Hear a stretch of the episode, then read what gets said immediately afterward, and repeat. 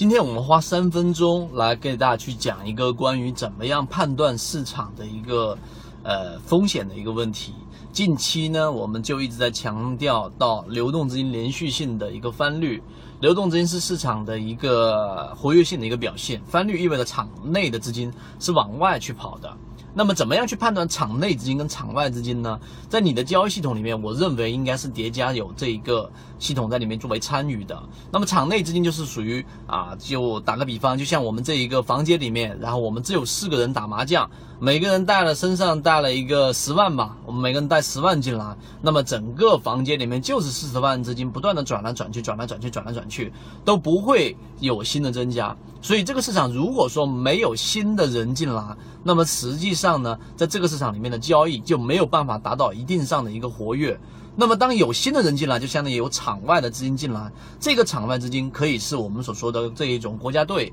可以是我们说的基金，可以说的是境外资金等等等等，甚至于可以是从房地产里面流入的资金。所以市场当中要进行比较健康的上涨，一定是要有场外资金流进的。而近期场内资金是持续性的。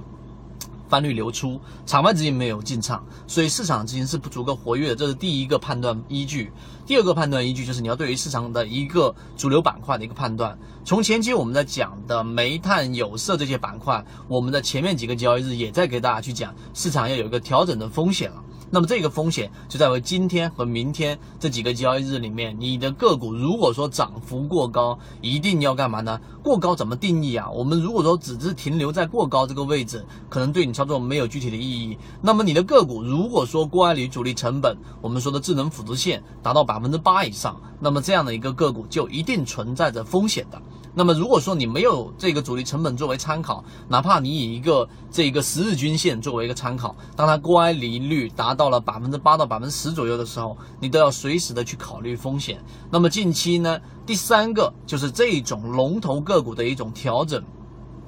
他们龙头个股的调整，包括今天的方大碳素跌停板了，然后包括我们之前在讲过的已经涨幅过高的宝泰龙、煤炭里面的有色里面的广盛有色等等等等，这些前期的龙头一旦调整，资金它一定要寻找一个出路。那么近期有什么板块可以重点去关注呢？就是我们之前一直讲的二线蓝筹里面的这个二线的这个酿酒行业，酿酒行业是成长板块里面最高的。所以第三点判断市场有问题的时候呢，就是当整个市场里面。的前期的龙头板块有超过两只以上的周期性个股出现跌停的时候呢，这个市场一定会有一种恐慌情绪的一个蔓延。因此，今天大盘还没有怎么大幅的调整，那我们依旧告诉给大家，今天的调整风险还是比较大的。所以这三个点，你认真去听完这个视频，甚至你重复听一遍到两遍，你就会发现，你要对于整个市场的研判是要有一个大致的方向的。剩下的就是个股了。那么个股的今天晚上我们的公众号的直播里面，我还会去给大家去讲到一些